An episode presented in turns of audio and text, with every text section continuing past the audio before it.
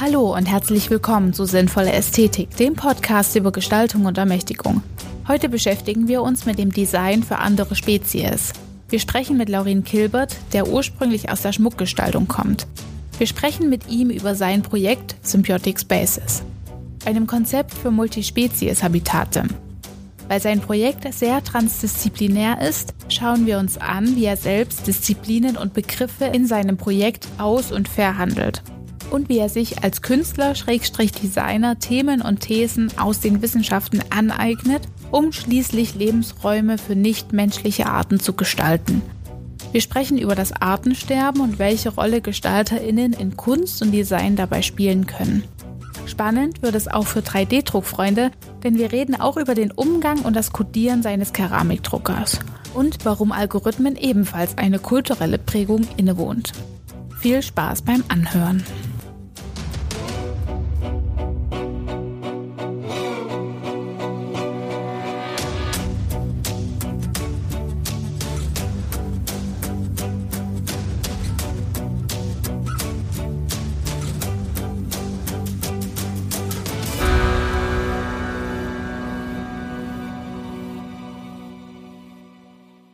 2015 schloss Laurin Kilbert sein Studium in Metallgestaltung an der Hochschule für angewandte Wissenschaften in Hildesheim ab und eröffnete sein Studio für zeitgenössische Schmuckkunst. Nach verschiedenen Ausstellungen, Auftragsarbeiten und Publikationen studierte er von 2018 bis 2021 den Master in Design in Hildesheim, wobei er aus handwerklichen und körperbezogenen Perspektiven die Sinnlichkeit von Digitalität, organischen Algorithmen und additiven Verfahren erforschte. Lehrtätigkeiten in verschiedensten Kursen und Studien des Transformationsdesigns an der Hochschule für Bildende Künste Braunschweig prägten sein Gestaltungsverständnis. Aktuell entwickelt er im Rahmen seines Masterabschlussprojektes mit dem Titel Symbiotic Spaces Multispezies Habitate, 3D gedruckt in Ton für urbane Räume. Wir freuen uns, ihn heute bei uns im Podcast begrüßen zu dürfen. Herzlich willkommen, Laurin Kilbert. Hallo, schön hier zu sein. Ich habe Laurin über Instagram entdeckt, tatsächlich ihr direktes Projekt und es hat mich formästhetisch von den Bildern her sofort gecatcht und habe das alles so ein bisschen mitverfolgt und habe dann gemerkt, so, oh, da steckt ja also hinter diesen Gebilden, die ich an sich noch gar nicht einordnen konnte. Ihr habt dann auch in den Show Notes die Möglichkeit, direkt auf Instagram zu gehen äh, und euch das selbst anzuschauen da habe ich dann äh, verstanden, dass da auch ein System dahinter steckt und auch äh, ein Theorieteil dazugehört. Und dann haben wir gedacht, schreiben wir Lorin mal an und fragen, ob er zu uns in den Podcast kommen möchte. Ähm, ich würde ihn jetzt aber erstmal gern selber was über sein Projekt erzählen lassen. Kannst du das kurz zusammenfassen oder kannst du es uns vielleicht so ein bisschen äh, erzählen, dass die zuhörenden Personen so ein inneres Bild davon bekommen, über was wir heute sprechen werden? Äh, ja, ich freue mich auch mega über die Anfrage von euch. Habe mich total darüber gefreut, dass da Interesse auch da ist ähm, zu dem Projekt, zu der Arbeit. Und ähm, genau, um so die Zuhörenden mal ins Bild zu setzen. Ich habe eine, sagen wir mal, eine 3D gedruckte architektonische Situation gestaltet. So die erste Installation ist an einem See ich habe dort Module aus Ton gedruckt. Und die kann man so übereinander stapeln und die wachsen dann sozusagen von dem Wasser, also aus dem Wasser heraus. Also teilweise sind die auch unter Wasser, von dem Wasser heraus, über die Uferkante und werden dann immer höher. Und das sind so verschiedene Module und jedes Modul hat so seine eigenen Funktionen und insgesamt ähm, sind es Behausungen für ganz verschiedene Lebewesen. Also teilweise können dort Amphibien ähm, Laich anbinden zum Beispiel ähm, oder sich verstecken. Ähm, Wildinsekten können darin nisten, unter anderem die gemeine Mauerbiene. Und dann gibt es noch verschiedene Objekte, die für Vögel Nistmöglichkeiten bieten oder für kleinere Säugetiere auch, in Bodennähe zum Beispiel. Genau, und das Ganze ist halt so eine experimentelle Arbeit, würde ich sagen, weil ich habe was gesucht, was ja den Menschen nicht im Mittelpunkt hat, sondern ihn als Teil von einem Netzwerk betrachtet. Genau, da die Stadt halt einfach so ein super stark vom Menschen kontrollierter Raum ist, dachte ich, dass es interessant sein könnte, so einen Ort zu gestalten, der ähm, irgendwie Technologie mit einbezieht, der verschiedene Spezies mit einbezieht, aber auch den Raum und auch die Menschen. Das sind so Grundpfeiler der Arbeit. Ähm, als Material habe ich Ton verwendet, ursprünglich. Also ich habe jetzt auch Experimente gemacht, praktisch um ähm, lokalen Ton zu verwenden, also wirklich einfach Erde, Tonerde aufzubereiten und ja, und das zu verdrucken, also in diesem 3D-Drucker, den ich da habe. Ja, vielen Dank für die Antwort. Luise hatte ja schon erwähnt, dass sie dieses Exposé, in dem man äh, die Konstrukte auch sieht oder dass wir das verlinken werden in unseren Show Notes. Bei der Durchsicht und auch im Vorgespräch kam von unserer Seite die Frage auf, ob das Konstrukt schon einen Namen hat. Und kannst du vielleicht doch mal drauf gehen, was die Schwierigkeit bei dieser Namensfindung so ein bisschen für dich ist? Ich hab, bin ausgegangen von eigentlich von so Theorien, also so von so biologischen Theorien, also Symbiose und Endosymbiose und habe mich ganz viel mit solchen Theorien in Perspektiven beschäftigt und ähm, bin dann auf den Namen Symbiotic Spaces gekommen. Und das beschreibt im Endeffekt eigentlich das ganz gut. Also Symbiose auch als als Prozess praktisch und nicht nur als so, du hilfst mir, ich helfe dir und dann sind wir in Symbiose, sondern ja, über die Forschung auch der Endosymbiose ähm, und auch vor allem im englischsprachigen Raum wird einfach, hat sich, hat sich dieses ähm, Symbioseverständnis auch vor allem in der Biologie auch verändert, beziehungsweise es gibt da verschiedene Perspektiven darauf und man kann das auch ein bisschen allgemeiner fassen, ähm, so dass halt Leben, weiteres Leben ermöglicht und praktisch verschiedene Lebewesen in Beziehung zueinander stehen und ähm, wenn sie sich darin irgendwie auf eine gewisse Art und Weise auch erhalten, einander ermöglichen, ist vielleicht so ein ganz ganz guter Satz, den ich von Donna Haraways Buch eben habe, ähm, Staying with the Trouble. Das war auch so eine ganz starke Basis auf jeden Fall für diese Arbeit, wo es einfach darum geht, wie kann man ähm, diese Verbindungen aufbauen zu den anderen Lebewesen, zu diesen Lebewesen, zu denen wir auch verwandt sind, also in so einer evolutionären Historie, mit denen wir auch verknüpft sind, mit denen wir auch in Austausch stehen und die uns auch ermöglichen. Also wir brauchen ja auch anderes Leben, um überhaupt leben zu können. Und gleichzeitig habe ich halt auch so eine ja, so eine technologische Praxis kennengelernt und auch so ein Designverständnis, was halt diese Beziehungen gar nicht vorsieht. Also die kommen einfach nicht drin vor. Ich glaube nicht mal absichtlich. Es ist einfach ähm, komplexer auch, das irgendwie anzusteuern.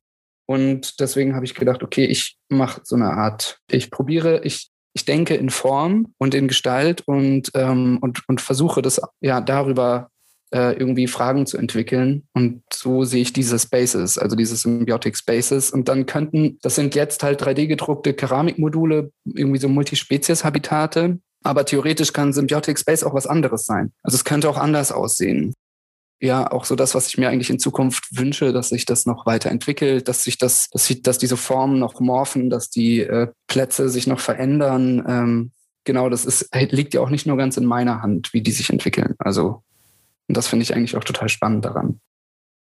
Ähm, du hast gerade gesagt, Leben ermöglicht weiteres Leben. Ne? Und also quasi dieses Symbiotische, was du jetzt auch sehr schön, sehr ausführlich beschrieben hast. Wie hängt denn das dann mit dem Artensterben zusammen, was wir gerade haben? Und wie ordnest du da diese Gestaltung ein? Also wenn wir schon auch bei Donna Haraway und sowas sind, mhm. wie kannst du das da ähm, für dich verorten als Mensch, der dann da quasi Gegenstände in die Welt setzt? Ähm, also das Artensterben ist zumindest nach der aktuellen Forschung das äh, sechste, was wir jetzt gerade haben. Das sechste große Artensterben, in dem wir gerade stecken. Und das ist ähm, zum großen Teil vom Menschen verursacht. Das heißt, es gab halt vorher auch schon verschiedene Artensterben, teilweise verursacht durch irgendwie Bakterien, Algen, alles Mögliche. Und deswegen ich finde, ich finde das natürlich nicht gut, dass diese, dass diese Komplexität an Leben irgendwie so stark abnimmt, dass so viele Lebewesen einfach auch sterben durch das Handeln irgendwie, durch das menschliche Handeln. Ähm, und gleichzeitig sehe ich aber auch, dass, also, dass diese Information da ist, dass ähm, sich niemand hinstellt und sagt, ja, lass uns diese ganze, ganzen Lebewesen vernichten, sondern das passiert so nebenbei. Also ja, so wie vielleicht Cyanobakterien aus Versehen die Atmosphäre mit Sauerstoff geflutet haben und dabei ganz viele Arten gestorben sind, passiert es halt so nebenbei gerade, dass wir ganz viele Lebewesen töten oder aus, ausrotten. Ne? Also es ist schon so drastisch. Und das heißt, wir haben eigentlich eher ein Werteproblem. Also das heißt, dass wir, ich sage jetzt mal irgendwie so Zentraleuropa oder zumindest die Praxis, die ich so kennengelernt habe, die technologische, die ja, da ist die Abwägung halt oft so, dass es einfach, dass solche natürlichen Prozesse einfach eine geringe Rolle spielen. Ähm, und ich glaube, das hängt einfach damit zusammen, welche Erfahrungen wir mit anderen Lebewesen, mit anderen Habitaten, mit anderen Ökosystemen auch machen und, ähm, und auch wie wir die, sage ich mal, die vom Menschen so stark kontrollierten Lebensräume auch gestalten. Und deswegen, ähm, ja, denke ich, dass das so ein, ein Schritt in so eine andere gedankliche Richtung sein kann, sowas zu gestalten. Gestalten werden Menschen so oder so. Also wir werden das weiterhin machen. Ähm, und deswegen frage ich mich halt nicht irgendwie, ob ich gestalten soll, sondern was. Genau, das ist eher so die, die Frage und was es dann auch hinterlässt. Als du über diese Themen nachgedacht hast, also sowohl im Zuge deines Studiums als auch wahrscheinlich, als du an diesem Projekt dann langsam angefangen hast zum Arbeiten, hat sich da deine Sicht auf die Welt während der Entwicklung auch dieses Konzeptes irgendwie verändert? Ja, klar. Also, also das ist auch so ein Prozess, der jetzt so über mehrere Jahre geht. Und ich war auch schon einfach auch viel Zeit in der Natur, also oder in der, in, in draußen, in, auch in der Wildnis irgendwo verbracht, beim Zelten und Wandern und ja, wo es eben wilde Räume gibt. Und das hat sich also Stück für Stück über die Lektüre, aber auch durch diese Erfahrungen halt herauskristallisiert. Ja, ich habe auch, auch einen sehr enger Freund, äh, Stefan Gehrig, der ist eben Biologe und mit dem bin ich auch aufgewachsen und so Stück für Stück hat er mir äh, auch ganz viele Sachen einfach gezeigt und so Verbindungen ähm, offengelegt. Ich habe dann angefangen, auch verschiedene Bücher zu lesen, so E.O. Wilson zum Beispiel, ähm, ja, der ganz spannend so verschiedene, ja, der, der Sozialität untersucht hat, ja, so verschiedene Sozialitätsstrukturen innerhalb des Tierreichs, unter anderem eben Homo sapiens, aber auch Bienen und Insekten und so weiter miteinander verglichen hat. Und ähm, so über diese Lektüre hat sich halt auch mein Blick total verändert. Und dann natürlich Donna Haraway bringt das nochmal so, ja, wie vielleicht auch Lynn Margulis, in so eine andere gesellschaftliche Ebene auf jeden Fall. Also gerade Donna Haraway schon auch eher so kulturwissenschaftlich. Ja, und das hat, hat auf jeden Fall mein Selbstverständnis auch als Mensch irgendwie als Lebewesen verändert. Ganz klar. Also auch so das Verständnis von Individuum hat sich bei mir auch total verändert. Aber ähm, was mir aufgefallen ist, ich habe ja dann auch ähm, auf deine Website geschaut und du kommst ja ursprünglich, also ursprünglich aus der Schmuckkunst, was ja auch so ein, äh, also ich fand die Verbindung total spannend du hast schon immer diese Verbindung drin gehabt, dieses Menschen und andere, wie hängt das mit der Gesellschaft zusammen und so weiter, habe ich den Eindruck. Oder auch, was ich auf Instagram noch auf deiner, auf deiner persönlichen Seite gesehen habe, äh, diese Frösche, mhm. die, die du dann quasi noch, ich glaube, es waren, waren das dann Broschen, die du umgesetzt hast? Broschen und Ketten, ja. Ja. Und also das ist ja schon so eine ganz nahe oder ein ganz naher Gestaltungsansatz, der sich ja nicht nur mit einer Vorstellung von Sozialität äh, auseinandersetzt, sondern eigentlich, du gehst ja explorativ vor. Also du guckst um dich herum, was findest du, wie kannst du das einordnen und so weiter. Und das fand ich halt total spannend. Und was mich jetzt bei Symbiotic Spaces interessieren würde, wäre, wie du denn dann da die Daten erhoben hast. Wir haben ja im Vorgespräch schon drüber gesprochen, dass du quasi Fotos gemacht hast und wie ist dieser Prozess abgelaufen? Also wie hast du deine Daten erhoben? Wie hast, bist du an deine, an deine Sammlung quasi geraten? Du meinst jetzt die Sammlung zu den, zu den Daten, zu den verschiedenen Arten, oder? Genau, also oder, oder zu den Formen also auch. Mir geht es darum, ähm, du gestaltest ja für andere Spezies, die quasi mhm die man, die kann man nicht interviewen, die kann man nicht fragen. Ne? Wir uns Menschen jetzt, man sagen kann, eh, wie willst du leben, wie willst du wohnen, was gefällt dir, welche Farbe soll die Wand haben und so weiter. Ne? Sieht das an der Stelle, wenn ich dort die Tür aufmache und so weiter, sondern muss es ja anders, muss es ja nonverbal irgendwie greifbar machen. Ja, wie hast du das gemacht? Ähm, also ich habe das sind, ich habe so verschiedene Anläufe genommen, um irgendwie diese ja die Anforderungen praktisch an das, was ich gestalten möchte. Ich wusste ja auch gar nicht vorher ganz genau, was das eigentlich wird. Aber irgendwie musste ich ja Parameter äh, rauskristallisieren, was es, was es braucht und worauf es ankommt. Ja, also es ich habe natürlich so, der erste Schritt war schon auch äh, ganz viel Recherche in Foren und so Naturkundebüchern und solchen Geschichten.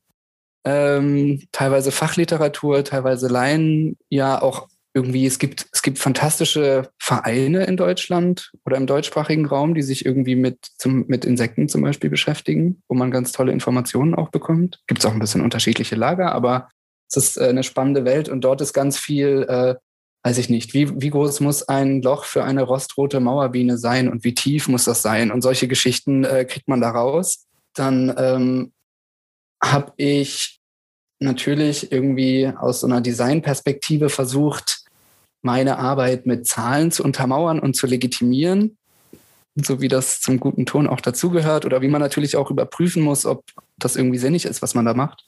Und habe dann in dem, oh Gott, wie hieß das nochmal, dem niedersächsischen Landesministerium für Umwelt und Natur, es hat so eine ganz lange Abkürzung, auf jeden Fall habe ich da angerufen und so gefragt, äh, also ich hatte dann auch einen Biologen irgendwie am Telefon und habe so gefragt, haben Sie denn irgendwie ähm, Daten zu der Biodiversität in Hildesheim im Vergleich zum Umlauf oder auch äh, irgendwie im Verlaufe der Zeit und so weiter?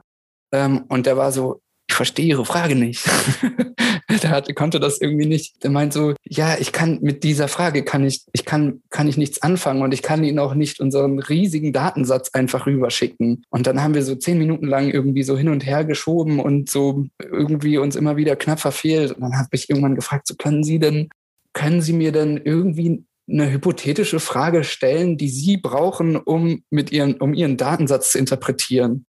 Und da war er irgendwie ganz dankbar und dann äh, kamen wir auch so Stück für Stück rein und ähm, dann habe ich erstmal gemerkt, dass Biodiversität so voll der komplexe Begriff ist, den, also den man ja irgendwie in jeder Zeitschrift lesen kann, aber der, aus biologischer Perspektive setzt er sich ja so aus ganz verschiedenen Komponenten zusammen, so organismische und genetische ähm, Biodiversität und so weiter. Also da gibt es noch mehrere Kriterien und dann ähm, genau muss man nach ganz speziellen Spezies fragen und so weiter. Also es gibt dann so ein paar unterschiedliche Sachen. Ich habe dann eben auch mit Stefan gesprochen und so, Stefan, wie schätze das ein? Und er war natürlich, er war erstmal Feuer und Flamme und so, ja, Laurin und bla bla bla. Und dann habe ich auch gemerkt, wow, okay, das bedeutet jetzt irgendwie Datensatzanalyse, das bedeutet jetzt irgendwie als Designer in so eine empirische Methodik reinzugucken.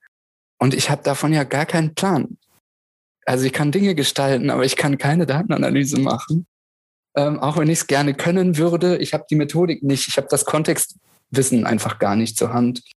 Und ähm, habe dann entschieden, was Experimentelles zu machen. Also mich anhand äh, irgendwie der Recherche aus der Fachliteratur, was gewisse Spezies benötigen und natürlich auch von diesen verschiedenen Etymolo äh, Entomologen, entomologischen Vereinen, äh, mich daran irgendwie dran zu hangeln. Ähm, und habe das alles ja, für mich geordnet und sortiert und hatte dann irgendwie so ein Set an Parametern, die wichtig waren. Und habe dann gesagt, okay, vielleicht kann ich irgendwann mal, äh, vielleicht wird das so fruchtbar, dass ich mal mit Leuten zusammenarbeiten kann, die diese Datenanalyse machen können.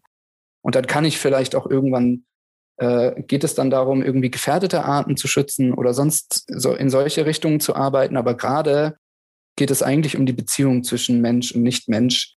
Ähm, und dann kann das auch was Experimentelles sein, dann kann das eine gestalterische Fragestellung sein. Das Ganze wurde eigentlich auch total unterfüttert von so einer anderen Art und Weise, wie ich auch gearbeitet habe, wo ich erst später festgestellt habe, dass ich das, ich habe das einfach automatisch gemacht und habe das dann auch bei Donna Haraway gelesen. Sie, ähm, sie, sie beschreibt es, ich glaube, sie verweist dort auf Hannah Arendt, ähm, einander besuchen gehen. Und damit meint sie so was ganz Spezielles, so ein, ähm, ein ich besuche den oder die andere oder das andere mit dem Gedanken im Hinterkopf, dass ich dass es viele Dinge gibt, die ich über dieses andere nicht weiß. Und das bedeutet, dass diese Erfahrung auf eine gewisse Art und Weise geöffnet wird. Und ich gehe eigentlich auch am liebsten alleine in den Wald oder auch ins Museum weil ich halt, außer ich habe Leute, die haben das gleiche Tempo wie ich, aber ich bin unglaublich langsam, weil es immer so mega viel zu entdecken gibt. Und ich habe halt einfach während irgendwie dieser ganzen, während des Arbeitsstresses bin ich tatsächlich einfach immer in diesen Wald gegangen und habe dann so Stück für Stück angefangen, auch diese Habitate zu fotografieren. Und dann habe ich gedacht, oh, okay, da liegt irgendwie was drin. Und dann sind so verschiedene, sag ich mal, nichtmenschliche Architekturen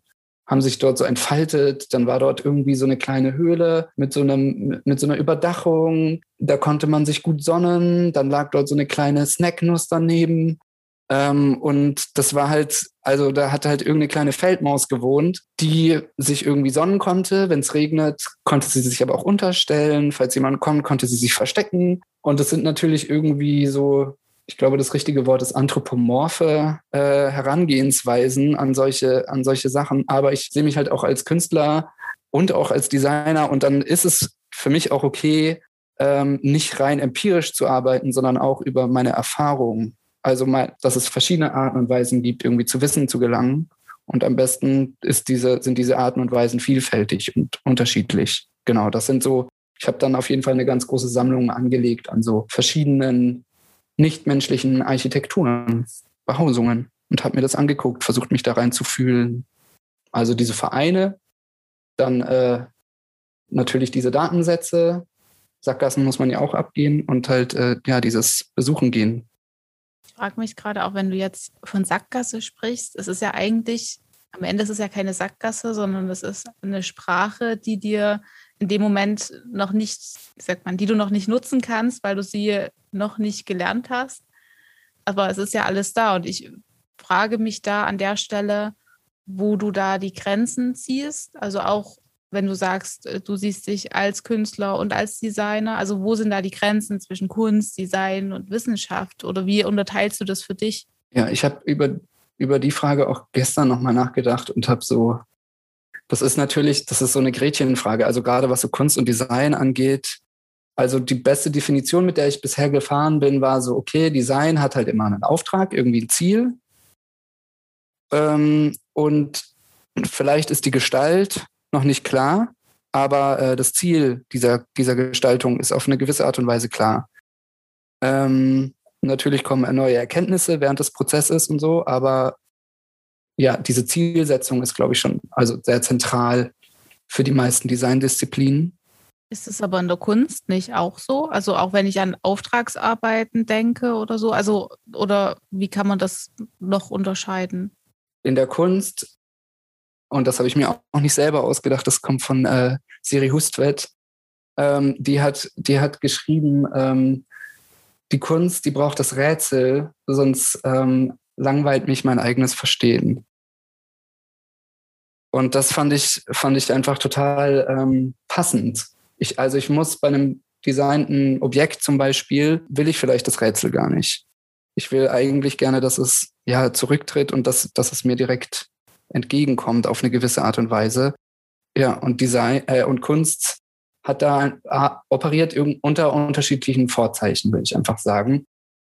Und Wissenschaft ist natürlich also da kommt es auch mal nochmal auf die, ob das jetzt Naturwissenschaft oder Geisteswissenschaft an. Ne? Also das sind ja auch nochmal krasse Unterschiede, einfach in der Methodik und entwickeln sich einfach unterschiedliche Perspektiven. Ich mag sie alle. und für mich ist, sind halt die Wissenschaften, ähm, ich, ich bin jetzt in dem Sinne kein Wissenschaftler, auch wenn ich vielleicht Wissen erzeugen kann, ähm, aber nicht, ich bin jetzt nicht, ja, die Art und Weise, wie Wissenschaften Wissen erzeugt, ist anders als die Art und Weise, die ich nutze. Und ähm, wie ich mich in dem Ganzen positioniere, hatte ich gestern so einen Gedanken, ich habe ja einen Schmuck gemacht. Und bei Schmuck gibt es natürlich ein Ziel. Also es gibt, ne, also es gibt schon auf eine gewisse Art und Weise Ziele von Schmuck, die sind aber auch sehr unterschiedlich. Und die Funktionen von Schmuck sind nur kulturelle. Das, also die Hauptfunktionen von Schmuck, also diese ganze Funktionstheorien und so weiter, die sind total schwer anwendbar auf Schmuck, weil äh, weil das halt, es geht um Kommunikation über Objekte am Körper oder im Körperbezug. Das bedeutet, die gestaltende Person entwirft, gestaltet etwas und im nächsten Schritt kommt aber ein Mensch dazu und gibt den Kontext. Und der Kontext, und also da passieren auch so auf semiotischer Ebene total spannende Sachen. Der Kontext definiert am Ende natürlich auch ganz viel von dem, was dieses Objekt bedeutet. Das heißt, ich kann als Schmuckgestalter, kann ich nur bis zu einem gewissen Grad dieses Ziel auch definieren. Und also das heißt, ich brauche beide Schwerter. Ich brauche das Design und ich brauche die Kunst, um, also zumindest so in meinem Verständnis, um diesen Schmuck zu machen. Und ich glaube, das zeichnet sich, diese Perspektive zeichnet sich auch in der Arbeit, die ich jetzt gemacht habe, in den Symbiotic Spaces ab, wo ich etwas gestaltet habe, wo dann ein neuer Kontext entsteht durch die Lebewesen, die das bewohnen werden und vielleicht auch auf eine gewisse Art und Weise verändern werden, prägen werden. Ähm, diese, diesen Leerraum für diese Veränderung würde ich eigentlich gerne noch flexibler auch gestalten, aber das ist, ja, das muss dann, das braucht noch ein bisschen mehr so gestalterische Forschung. Ich muss mal noch eine ganz kurze Nachfrage stellen. Ja. Wie überprüfst du das denn? Also wenn du jetzt quasi diese architektonischen Situationen aufgebaut hast, wie überprüfst du, was da jetzt passiert? Weil in dem Moment, wo du dann meinetwegen da wieder rantrittst, wieder meinetwegen Fotos und so weiter machst, du dringst ja dann quasi nochmal in diesen Raum ein. Wie gehst du damit um? Oder guckst du dann jetzt, lässt du das jetzt stehen für ein Jahr und guckst dann später nochmal? Also gerade sieht es ja so aus, ähm, da wo ich dieses, diese Bilder gemacht habe, da stehen diese Objekte nicht mehr. Das war nur temporär. Das ist halt ein, ja, ein sehr beliebter See und ich habe keinen TÜV für diese Objekte, sage ich mal. Sowas braucht man, oh Gott. Okay. Ja, also oder zumindest, also halt zumindest, wenn man wirklich in öffentlichen Räumen Dinge aufstellen möchte, dann muss man sicher gehen, dass halt dort irgendwie, sage ich mal, keine Kinder zu Schaden kommen und so weiter. Ne? Okay. Und das muss halt irgendwie gewissen baulichen Maßnahmen äh, entsprechen. Das heißt, ich bin gerade im Austausch auch mit dem NABU Hildesheim und spreche dort gerade mit denen und es gibt hier so ein Amphibien-Biotop ähm, und da würde ich eigentlich gerne was für entwerfen. Also da würde ich gerne eine dauerhafte Installation aufstellen und schauen, wie sich das entwickelt. Und in meinem Wunschkonzert sind natürlich Leute aus der Umweltsicherung dabei, die empirische Daten darüber erheben.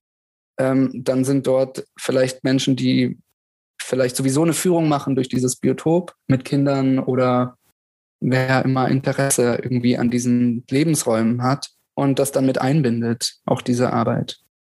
Ich suche gerade so ein bisschen nach halböffentlichen Räumen, um, ähm, um so diese architektonische Situation, sage ich mal, in so einem Schutzrahmen ja, aufbauen zu können, wo ich jetzt nicht erstmal durch so ganze Behördenprozesse gehen muss und so weiter.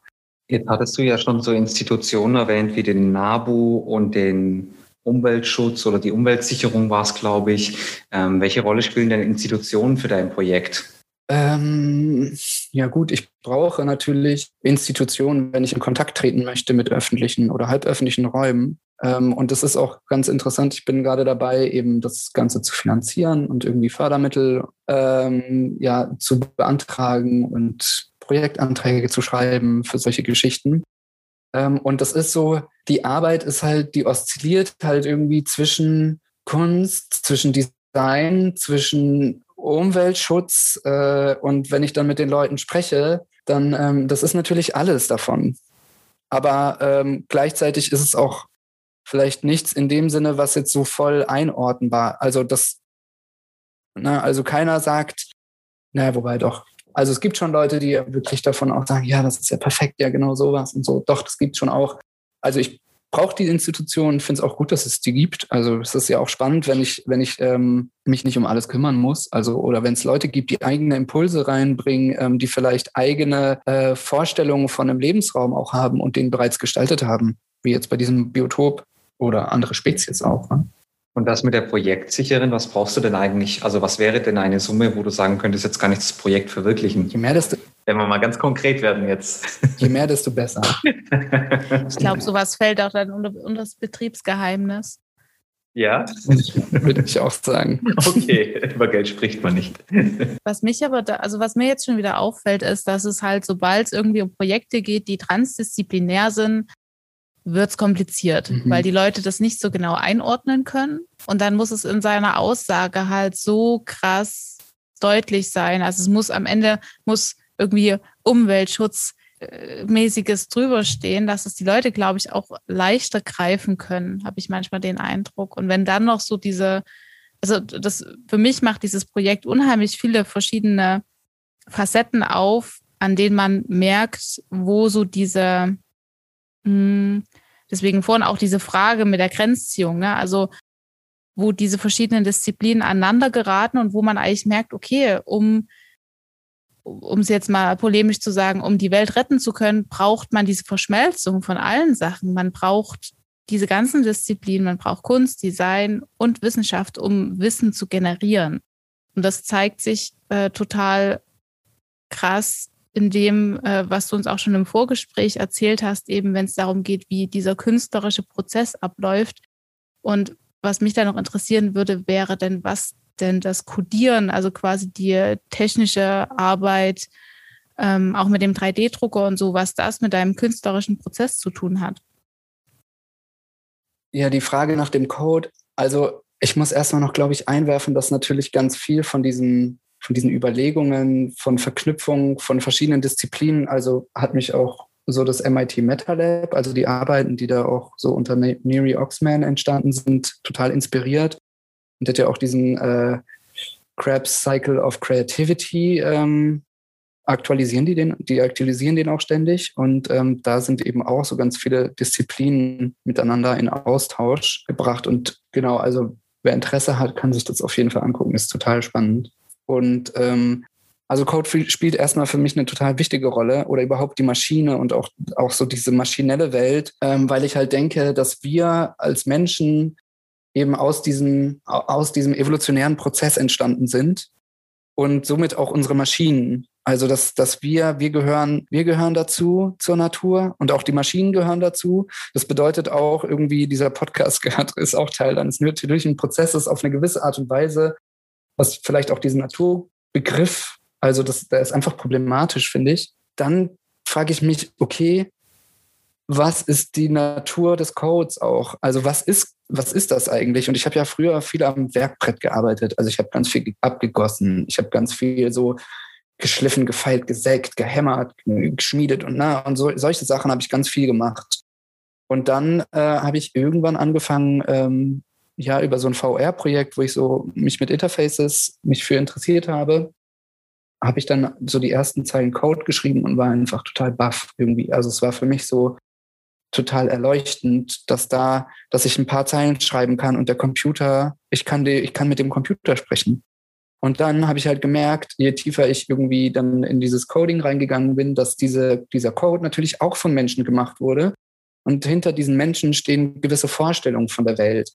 Und das heißt, auch in diesem Code ist irgendwie kulturelles Wissen drin, unter anderem eben auch Mathe und Naturwissenschaften. Und, äh, und wie kommen die Naturwissenschaften zusammen? Natürlich, dass sie, die gehen raus und gucken sich Dinge an und systematisieren das. Und dann landet man plötzlich irgendwie in so ganz verrückten Internetblasen, wo es um, äh, um, um, um Algorithmik geht, um Geometrie, ist natürlich auch total spannend. Also ich kann jetzt zum Beispiel nicht so gut Kalkulus zum Beispiel beherrsche ich gar nicht, aber ich kann, ich habe ein, sage ich mal, ein geometrisches Vorstellungsvermögen und kann so schon parametrisch arbeiten. Und sehe auf eine gewisse Art und Weise, dass halt auch immer wieder Prinzipien, die sich in der Natur wieder, die, die, sage ich mal, die man im Wald finden kann bei verschiedenen Organismen oder so, alleine wie die zum Beispiel gewachsen sind. Fraktale spielt da natürlich auch eine ganz große Rolle. Ja, dass sich, dass das ganz schlaue Prinzipien sind. Also dass da ganz, die sind super smart. Also das ist super techy eigentlich, was da draußen abgeht. Nur ist es halt biologisch. Und deswegen ist es so ein bisschen außerhalb dieses gedanklichen Raums. Und ähm, dann habe ich mich eben viel mit so natürlichen, also organischen Algorithmen auseinandergesetzt und habe die eben in meine Arbeit einfließen lassen. Und ähm, auch eine, ja, so eine größere Research Map über so algorithmische Pattern. Also, oder sagen wir mal so, ein Algorithmus beschreibt ja immer etwas, eine Modellierung von, von etwas, was ja eigentlich viel komplexer ist. Und wenn ich jetzt einen Schwarm modelliere, dann ist das natürlich nicht der Schwarm, den ich da im Computer habe.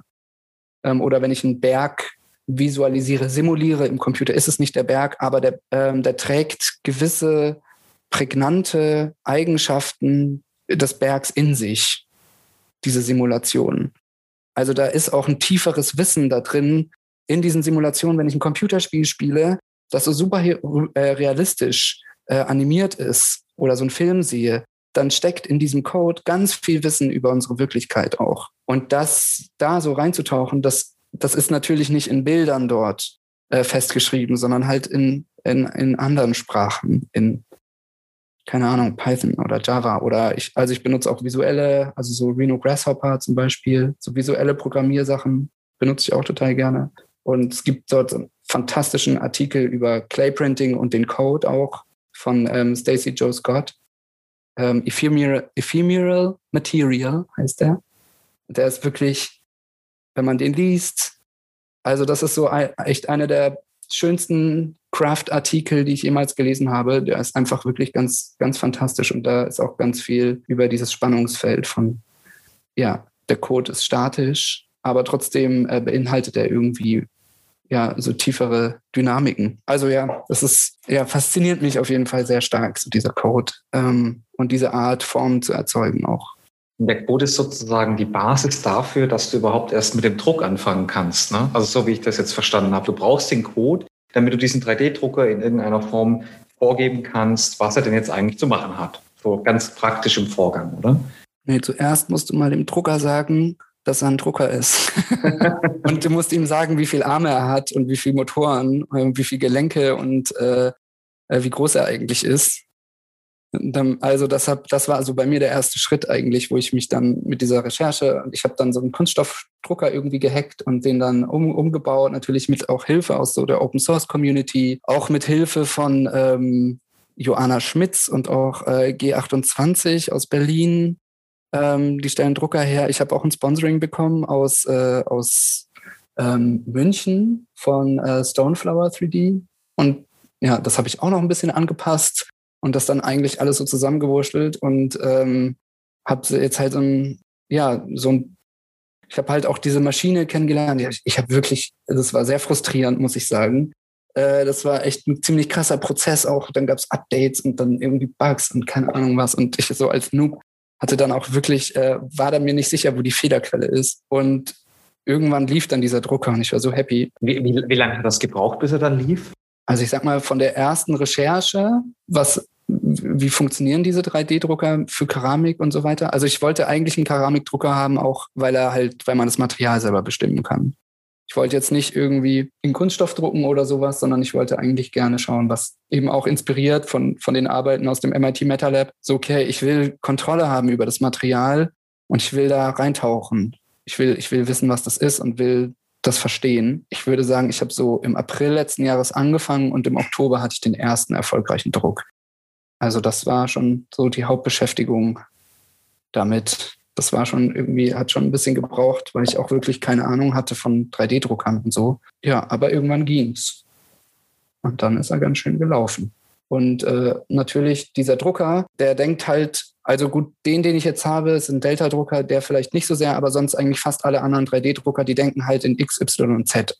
Ne? Also so wie Mathe auch äh, im kartesischen Koordinatensystem, also zumindest so die euklidische Mathe. Das beschreibt die Achsen. Genau, das ne? sind die Achsen des Koordinatensystems und darin verorten sich dann irgendwie Kurven, Punkte, äh, Flächen, verschiedene Arten von Körpern und so weiter.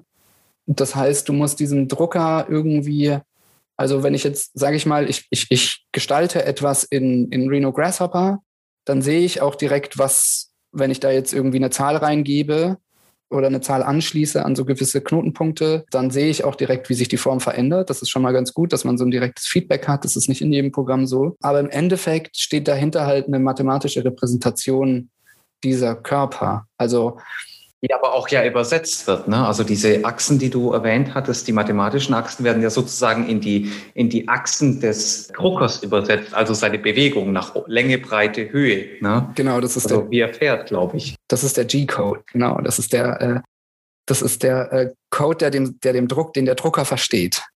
Der Drucker versteht G-Code und dann rechnet er das nochmal auf seinem, auf seinem Motherboard irgendwie um und, äh, und dann weiß er halt irgendwie, ja, das, das gibt dann so verschiedene Parameter ähm, und G-Code ist auch nochmal so eine eigene Programmiersprache. Genau, da kann man halt dann direkt mit dem Drucker auch sprechen. Als ich das das erste Mal gemacht habe, ich habe auch noch so ein Foto von, vom ersten Licht meines Druckers, das er so gezeigt hat. Das war schon, ja, also gerade auch die Delta-Drucker, die sind sehr elegant, wie sie sich bewegen.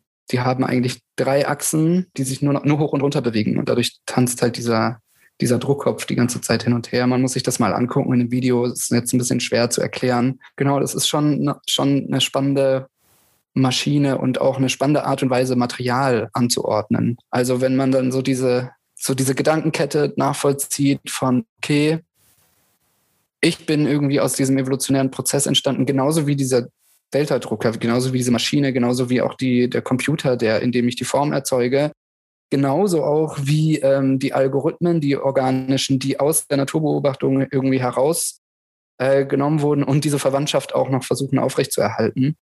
Und dann diese Kontinuität auch in einer Form zu haben und in einem Ort, in einem Objekt und einer Gestaltung, das ist zumindest so das, was mich daran so gereizt hat. Also diese Linie irgendwie aufrechtzuerhalten und so diese verschiedenen Instanzen miteinander zu verweben, so zu verflechten.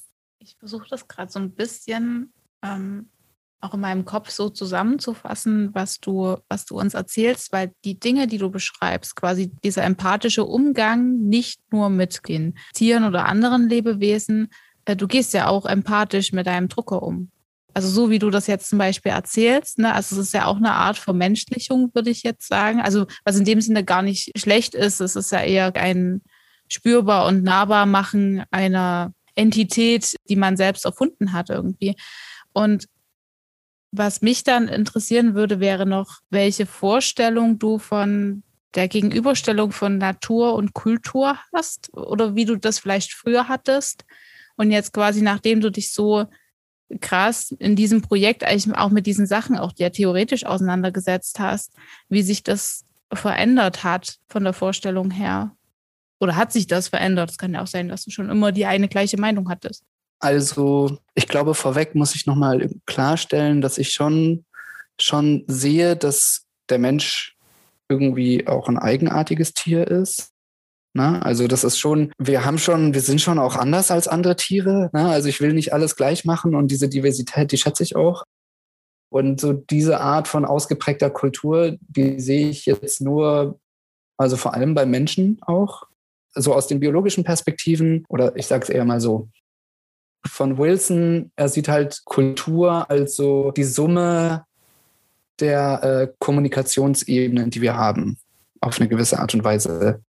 Ähm, das heißt, in Kultur fließt alles rein eigentlich. Also Musik und Kunst und Sprache und auch Handel auf eine gewisse Art und Weise. Also irgendwie ähm, anpassbares Verhalten. Und weil die so stark ausgeprägt ist bei Menschen, ist er so anpassungsfähig wohingegen bei den meisten Tieren das Verhalten viel über, über äh, Instinkte geregelt wird. Zumindest ist, sagt er das so. Dadurch, dass halt Kultur ist halt, äh, die Inhalte von Kultur sind halt total unterschiedlich, je nachdem, was für Bedürfnisse, ich sag's mal, die Populationen vor Ort halt haben.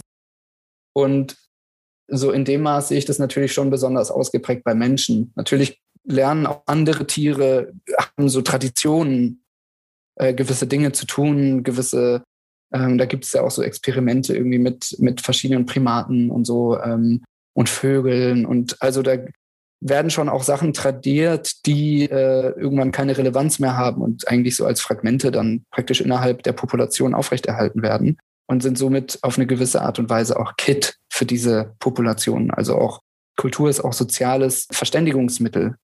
Und diese Art von Verständigung, die ist natürlich unterschiedlich ausgeprägt und so als Menschen, also hochsoziale Tiere auch, ist natürlich Kultur auch als, äh, als Medium total ein praktisches, ein sehr flexibles Medium, um sich anzupassen an das, was geschehen muss. Deswegen denke ich auch, dass, dass sich unsere Kultur jetzt, oder unsere Kultur, wen meine ich damit, ne? aber halt so, sage ich mal, so eine in Anführungsstrichen westliche Extraktions- und Industriekultur kann sich auch verändern. Natürlich sind wir gewissen äh, Fahrtabhängigkeiten ausgeliefert und auch gewissen Zwängen so.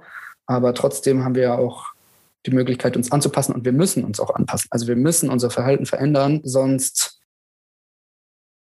sterben wir halt einfach aus. Ne? Also und mit uns ganz viele andere. Das ist so die Konsequenz und das wünsche ich mir auf jeden Fall nicht. Ich wünsche mir, dass es anders geht und ich denke, dass es anders geht.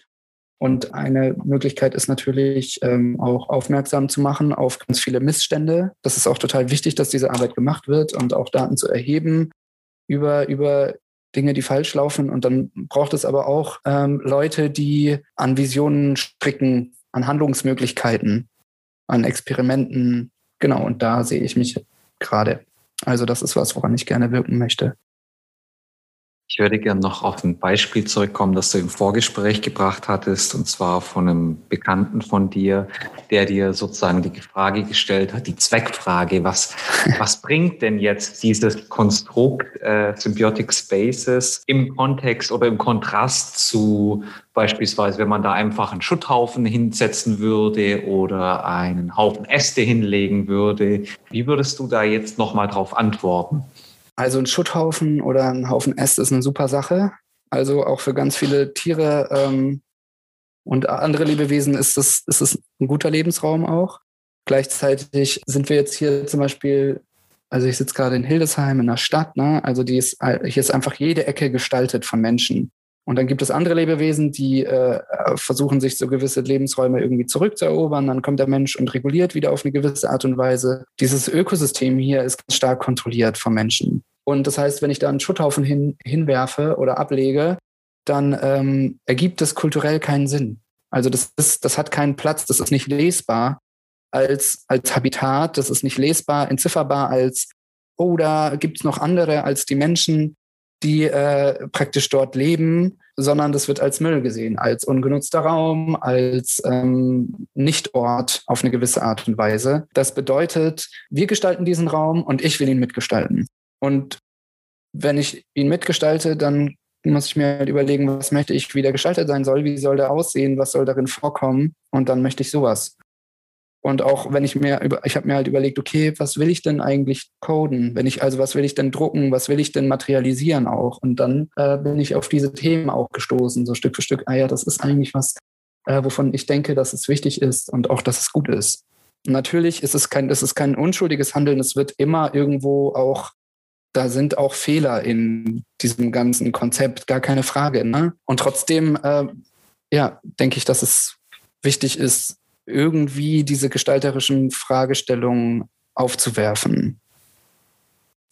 Ähm, dann würde ich gleich direkt nochmal fragen. Also ich habe eigentlich zwei Fragen. Aber erstmal die erste, ähm, weil du gerade gesagt hast, mit dem, dass da auch Fehler drin sein können und so weiter.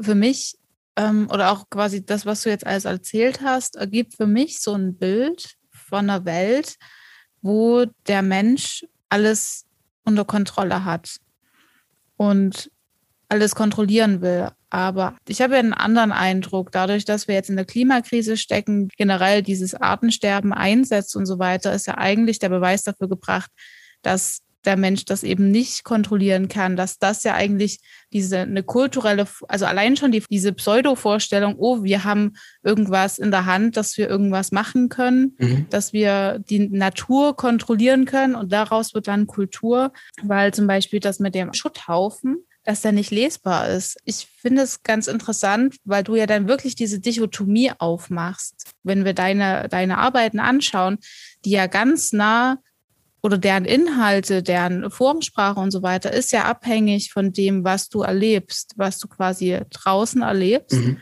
Und das ist ja eigentlich, es ist ja nicht nur ein erweiterter Kulturbegriff, sondern es ist ja, dass du versuchst, die Kultur der anderen Spezies mitzudenken. Mein Gedanke jetzt dazu, dass die Kultur, die wir anderen äh, anderen Wesen quasi zusprechen, obwohl wir sie gar nicht lesen können. Wir wissen nicht, ähm, was ein Hase unter Kultur versteht und was die alles an kulturellen Dingen irgendwie tun, weil wir ja dieses Wort erfunden haben. Aber wir denken die ja dann trotzdem schon mit. So, oder auch wenn ich jetzt an Hunde denke, zum Beispiel. Mhm. Ne, da ist ja auch, da gibt es ja nicht nur Industriesachen, die für Hunde entwickelt werden, sondern Tier-Mensch-Beziehung ist ja auch so, ne? Oder wenn wir an Katzen denken, was wir alles für unsere Haustiere tun, also das ist so ein, so ein wechselseitiges äh, Aufeinander zugehen. Und da sind wir wieder am Anfang, wo du meintest, ich gehe auch noch mal ganz kurz, weil ich das total spannend finde, dieser Gedanke, dass Leben ermöglicht weiteres Leben. Dann haben wir aber wiederum eben die Überlegung zu sagen, äh, wir müssen, wir müssen aktiv was in unserem Handeln ändern, damit andere Leben besser leben können mhm. und so weiter. Also dieser, dieser symbiotische Gedanke, der ist total durchwachsen von der Vorstellung, oh, wir müssen was verbessern, wir müssen etwas richtig machen, wir müssen etwas, wir müssen gute, gute Erdenbürger sein. Und da würde mich interessieren, wie macht man, an was macht man das fest? Wie funktioniert da die Ethik dahinter? Oder wie kannst du dir das vorstellen? Wo ist da dein moralischer Aspekt? Wie, wie kannst du das messen? Wie kannst du das für dich greifbar machen für deine Arbeiten? War jetzt etwas kompliziert. Ich hoffe, es kam rüber. ja, ich versuche es gerade nochmal zusammenzufassen. Also das heißt, eine Frage ist, äh, inwieweit ähm, ich praktisch denke, Gutes zu tun durch die Arbeit oder ist Nicht nur, wie du das empfindest, sondern welche, doch schon, welche Parameter du quasi für dich benutzt, um ähm, dein Handeln, deine Gestaltung moralisch einschätzen zu können. Ah ja, okay. Ähm, also einmal ist natürlich das Projekt noch sehr jung. Also ich kann das noch gar nicht richtig einschätzen, ob das eine gute Sache ist, auch insgesamt, oder ähm, ob da noch irgendwelche ja, versteckten, ja, man kann ja nie an alles denken. Das, also man muss ja auch Dinge ausprobieren, um irgendwie Erkenntnisse zu bekommen und Erfahrungen zu machen. Sonst habe ich halt einmal natürlich geguckt, dass ich halt Materialien verwende, die, oder nee, erstmal nochmal einen Schritt zurück. Warum ist es besser, irgendwie einen Regenwald zu haben als eine, oder einen Urwald zu haben als eine Monokultur? Das ist ja auch so ein bisschen gibt es da etwas grundsätzlich Besseres an dem einen oder anderen? Und ich würde sagen, auf einer kosmischen Ebene so ist es egal. Ne? Also natürlich, das wird alles vergehen. Das ist so, das Universum ist einfach so uralt und wird noch älter. Also wir sind wirklich nur so ein Blip drin. Ähm, und gleichzeitig, wenn ich diese Erfahrung mache von ähm, von einem komplexen Ökosystem, in dem ganz viele Lebewesen ähm, miteinander in Austausch stehen, sich fressen, verdauen, helfen, was auch immer. Ich habe gar nicht Vokabeln, um das alles zu beschreiben, was, was da äh, so passiert. Dann kann ich das nur bewundern. Also die, diese Komplexität, an der kann ich mich erfreuen und ich merke, das macht was mit mir. Und auch die Natur ist nicht unschuldig und natürlich, also wenn man, oder, oder die Natur, die anderen Lebewesen, ne? also die sind auch nicht, äh, auch, auch nicht unschuldig, die machen auch Dinge, die grausam sind, die, äh, die wir vielleicht als böse bezeichnen würden, teilweise sogar. Ähm, jeder Mensch, der mal eine Katze mit einer Maus spielen hat sehen, kann das wahrscheinlich bestätigen. Ist da auch, also ja, aber ähm, genau, warum wollen wir eher so einen, einen Urwald oder einen lebendigen Wald haben als eine Monokultur? Ich denke einfach, weil, weil, weil es lebendiger ist und auf eine gewisse Art und Weise hat das seinen Wert. Also das ist einfach, das ist ein Wert an sich. Und äh, natürlich als nächster Schritt ist es auch Überlebenssicherung. Ne? Also wir sind ja, wir können ja keine Photosynthese machen, so wie irgendwie andere Lebewesen. Also wir sind nicht so genügsam. Wir brauchen andere Lebewesen, um überhaupt zu leben, um zu atmen, um zu verdauen. Alleine, alleine den Verdauungsprozess, dafür brauchen wir andere Organismen. Und da ist noch nicht mal das drin, was wir irgendwie zu uns nehmen. Also das heißt, wir sind strukturell abhängig von anderem Leben. Und äh, so wie wir uns jetzt gerade verhalten auf einer globalen Ebene natürlich, also nicht alle Menschen gleich, nicht alle Communities gleich, nicht alle Länder gleich, aber global betrachtet sind wir ganz schön ja, könnten wir auf jeden Fall noch einiges besser machen. Und, äh, und das ist auch noch nicht klar. Wir sind ja auch eine total junge Spezies. Also irgendwie so die ältesten Funde sind 300.000 Jahre. Es ist auch noch nicht klar, ob unser Verhalten, unsere, also dass wir, klar, wir haben Computer gemacht und sind super anpassungsfähig und so weiter und haben uns über alle Kontinente ausgebreitet. Aber es gibt halt Lebewesen, die sind so viel älter als wir. Quallen und Haie und Oktopusse und Cyanobakterien, alle möglichen Pilze. Also es gibt so viele Lebewesen, die es einfach schon äh, viel länger geschafft haben, äh, dem evolutionären Friedhof zu entgehen als wir. Und das ist noch keine abgeschlossene Frage. Und gerade rasen wir irgendwie schon auf Auslöschung zu. Also leider irgendwie.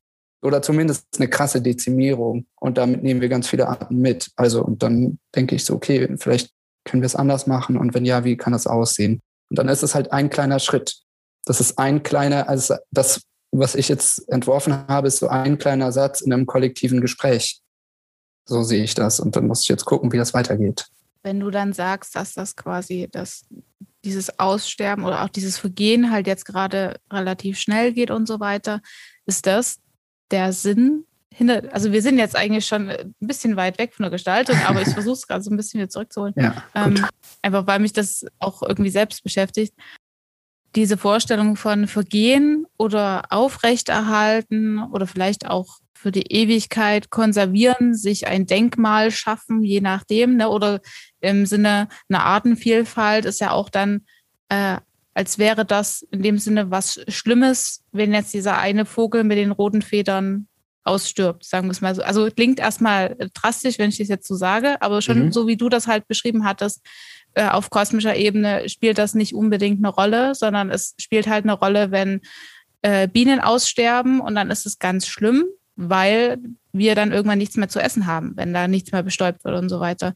Ähm, und da würde mich aber noch interessieren, weil wir, wenn wir den Bogen wieder zum, zur Gestaltung schlagen, geht es ja immer darum, als Gestalter, als Gestalterin will man ja die Welt verbessern. Man will ja etwas schaffen, was äh, vorrangig den Menschen, in dem Fall äh, anderen Spezies, dass es sie weiterbringt. Und äh, für mich ist es gerade noch schwer nachzuvollziehen, inwiefern du dann Qualität am Leben messen kannst, beziehungsweise inwiefern du dann, und da sind wir vielleicht dann auch wirklich schon bei der Abschlussfrage, inwiefern diese Habitate, die du geschaffen hast, dann zur Verbesserung beitragen können. Dass du das uns vielleicht nochmal so kurz und knapp äh, zusammenfassen kannst. Okay, das hat, hat so verschiedene Ebenen. Also einmal ist natürlich klar, wenn Habitate für andere Lebewesen geschaffen werden, sind das halt weitere Individuen, die einfach auch leben können. Das spielt natürlich eine Rolle. Gleichzeitig denke ich auch, dass halt Objekte irgendwie so eine Art, also dass Objekte auch was Kognitives sind in dem ein, ein, kollektiver Prozess stattfindet. Also ein kollektiver Denkprozess findet auch über Objekte statt. Dann kommen Leute, die sagen, ah, das ist blöd, ah, das ist gut, ah, ich will das lieber so haben, ah, da könnte man doch und so weiter. Also irgendwie so ein Kognitionsprozess, der angestoßen wird. Und mit der Arbeit entsteht natürlich auch eine, ähm, ja, ist es ist eine Frage in diesen kollektiven kognitiven Raum auch gestellt worden. Und für mich wäre natürlich das toll, irgendwann in einer Welt zu leben, wo es keinen Sinn mehr macht, irgendwie Glyphosat weiter zu verlängern. Obwohl alle wissen, dass es halt einfach super schädlich ist. Dass es, äh, also halt, dass, dass wir auf, auf, auf, auf gesellschaftlicher Ebene, dass solche Dinge einfach keinen Sinn mehr ergeben. Dass es so absurd erscheint wie ein Aderlass heute das wäre gut. Und ich weiß natürlich, dass diese Arbeit das nicht komplett alleine macht und so. Aber es gibt ganz viele tolle Menschen irgendwie auf der Welt, die gerade genau über diese Themen nachdenken. Ihr habt mich angeladen auch, weil ihr ja auch irgendwie davon berührt wart oder weil euch ähnliche Gedanken umtreiben oder ähnliche Fragen ähm, oder ähm, ja, also ich glaube, so eine abschließende Antwort gibt es darauf natürlich nicht. Also das ist so, aber alleine, dass ich jetzt hier schon eingeladen wurde und irgendwie dieser Prozess schon, sage ich mal, ein Stückchen weitergeht, ist, ist schon ein Schritt. Also genau, und dann wird sich zeigen, wie das weitergeht, welche Fäden dort noch von anderen Leuten aufgenommen werden, wie sich das verwickeln kann. Es ist experimentell auf jeden Fall.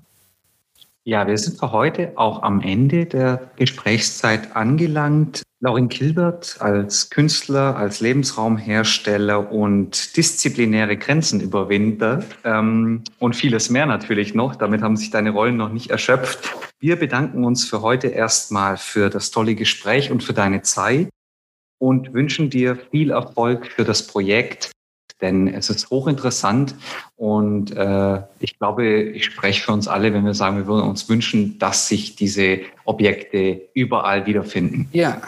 Herzlichen Dank für das Gespräch. Vielen Dank, dass ich hier sein konnte.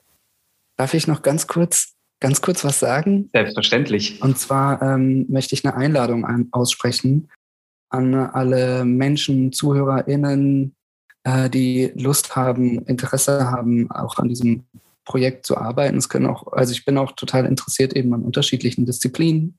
Können auch Gedanken sein, nehmt gerne Kontakt auf. Sind gerade so Kooperationen im Anlaufen mit verschiedenen Leuten schon. Ähm, und ja, würde mich, würde mich drüber freuen und äh, oder freue mich auch über alles, über alle, die da Interesse für haben. Genau. Schreibt mir gerne. Und mit dieser sehr netten Aufforderung verabschieden wir uns für diese Folge. Schaut auch gern bei Instagram vorbei, wo wir es uns zur Aufgabe gemacht haben, einzelne Thematiken der Gespräche nochmal in kleinen Happen aufzubereiten. Wenn ihr uns unterstützen wollt, dann könnt ihr das über Steady tun. Die Links zu den Kanälen sowie Laurens Website, Projektaccount und Literatur findet ihr in den Show Notes. Bis zum nächsten Mal.